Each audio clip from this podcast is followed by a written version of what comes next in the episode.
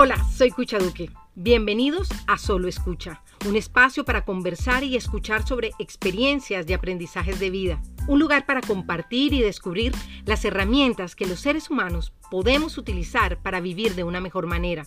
Nuestro propósito es sencillamente navegar en un mar de historias, anécdotas y aprendizajes, y que quienes escuchan se agarren de los salvavidas que sientan más cercanos.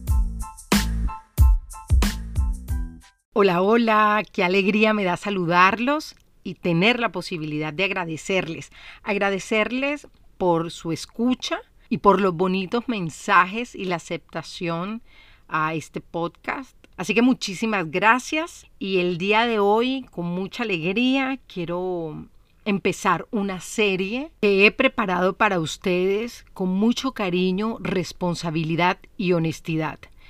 Esta serie consta de cinco episodios y la he titulado precisamente cinco episodios de maternidad. Durante estos cinco episodios les estaré compartiendo mi experiencia que va desde los temores a la maternidad, enfrentar la pérdida de un hijo, tener un embarazo de alto riesgo, el nacimiento de mi hija mía, eh, la lactancia, que es un tema tan profundo y difícil en algunas ocasiones. Y por último, enfrentarse también a la depresión posparto.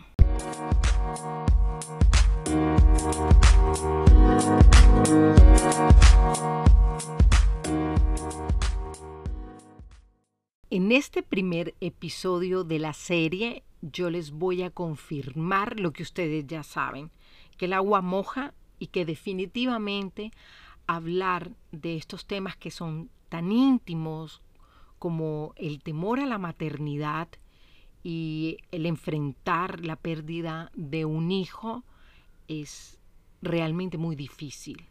Sin embargo, yo he encontrado en contar, en relatar, en compartir mis experiencias, una forma de, sanar de hacer catarsis, de reflexionar y por supuesto de compartir con otras personas, principalmente otras mujeres en este caso, compartir mi experiencia, compartir y que quizás eh, haya algún punto de unión en estas situaciones que hemos experimentado, que se puedan sentir identificadas o que tengan una herramienta, un pensamiento, algo de donde agarrarse en determinado momento también para sanar. El temor a la maternidad no es que yo lo haya descubierto desde siempre. De hecho, por mucho tiempo repetía constantemente que quería ser madre y siempre me proyectaba para ser madre en un futuro. Pero realmente yo no nunca hasta la edad adulta vine a reflexionar si realmente yo quería ser madre o no. Estoy más bien convencida que respondía a un sistema social, ¿no? En el que te novias, te casas, tienes hijos, casa, carro y beca y vas a ser feliz. Y si todo el mundo cuenta que eso es así y además te vas a desarrollar como mujer, pues entonces a fuerza de escuchar todos estos relatos, tú comienzas a creértelos y hasta anhelarlos. Lo cierto es que yo realmente no estaba convencida de si quería o no ser madre.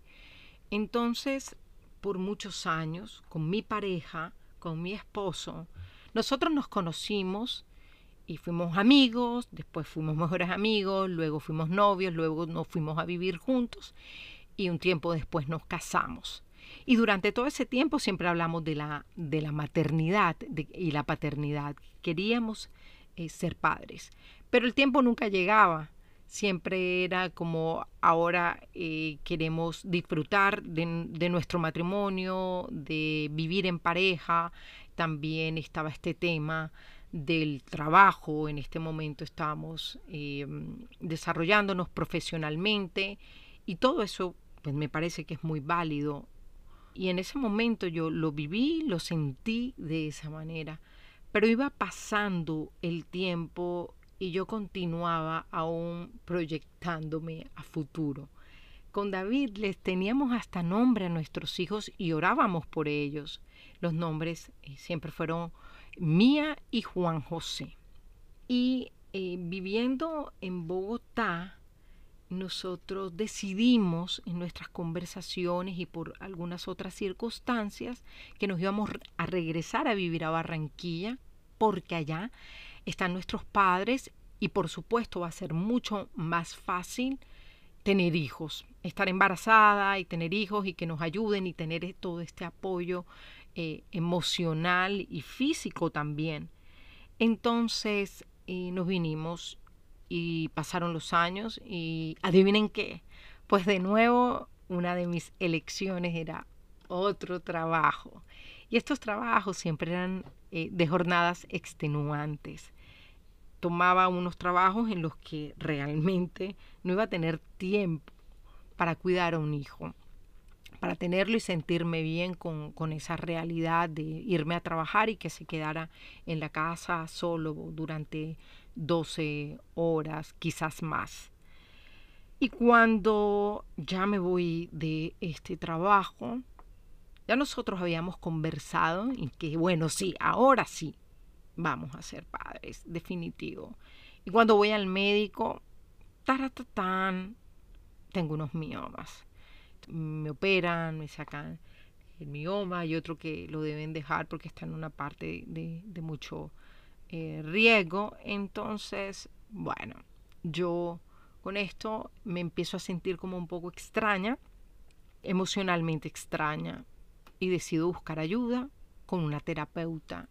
Entonces, eh, con ella, sentadas frente del mar, Puerto Colombia, descubrí y me descubrí ¿no? en muchos temores, que no eran solamente estos temores de, si voy a cumplir con, con la sociedad, de si voy a lograr lo que otras mujeres han logrado, si vale la pena o no traer un niño al mundo o una niña al mundo con la situación que vivimos, el tema ambiental, el tema económico, que también es una preocupación de la que normalmente se habla y esos, esos temores están ahí de manera pues latente pero además descubrí que yo venía con otros temores que eran aún más profundos y comencé a analizar qué era lo que pasaba a mi alrededor y qué venía de atrás también.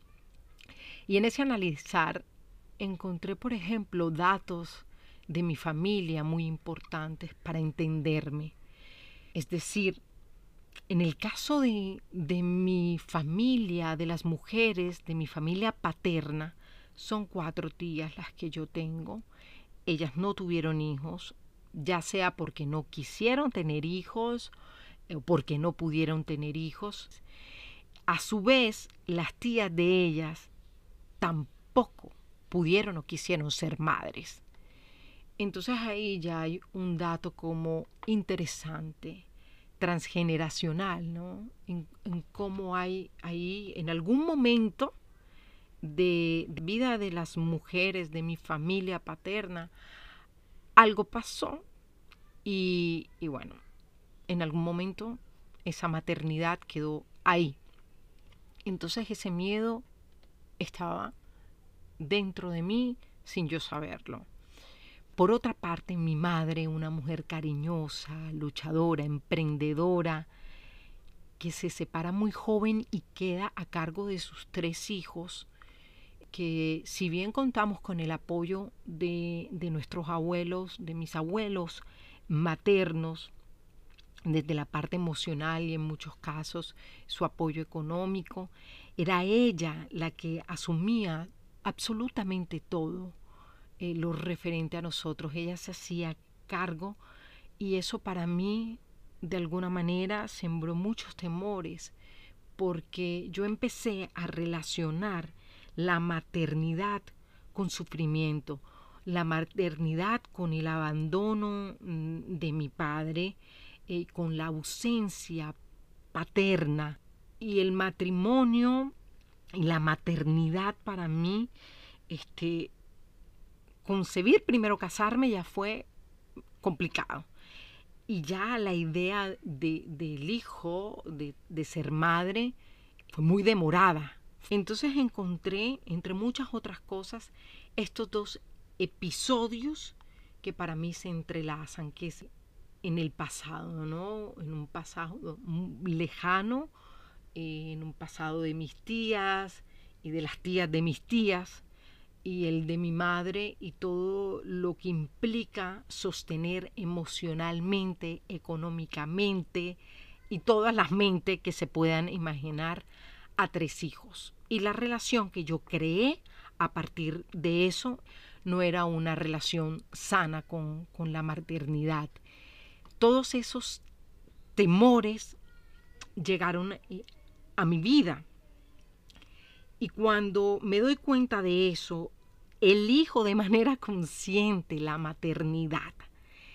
Elijo ser madre a pesar de cualquier cosa. Elijo sanar mi linaje, mi familia, elijo a conciencia que quiero amar y aprender a amar sin esperar absolutamente nada a cambio, despojarme de todos esos temores. Pero el camino iba a traer muchísimas otras cosas y jamás esperé que una de esas fuera la pérdida de un bebé.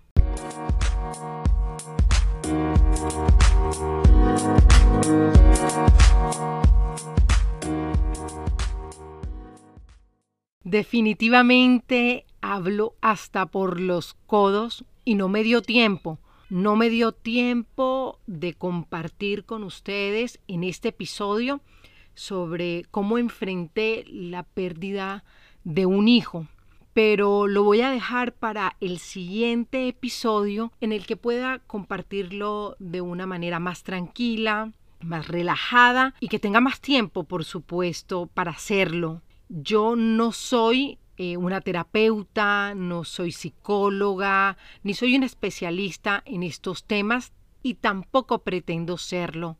Simplemente soy una mujer una comunicadora social y periodista a quien le gusta compartir sus experiencias, sus aprendizajes de vida y que quizás con mis palabras, con mis relatos, eh, las personas puedan, hombres o mujeres, encontrar algo, encontrar algo que les sirva para buscar su camino, para buscar ayuda también, especialmente para sanar.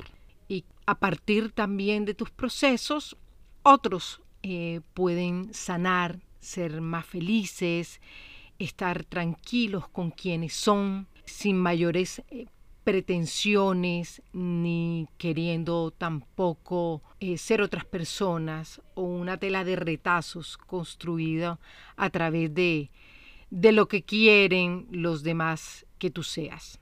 Así que yo les quiero agradecer por la compañía en este episodio y ya seguiremos conversando, ya seguiré contándoles y compartiendo con ustedes sobre muchos otros temas.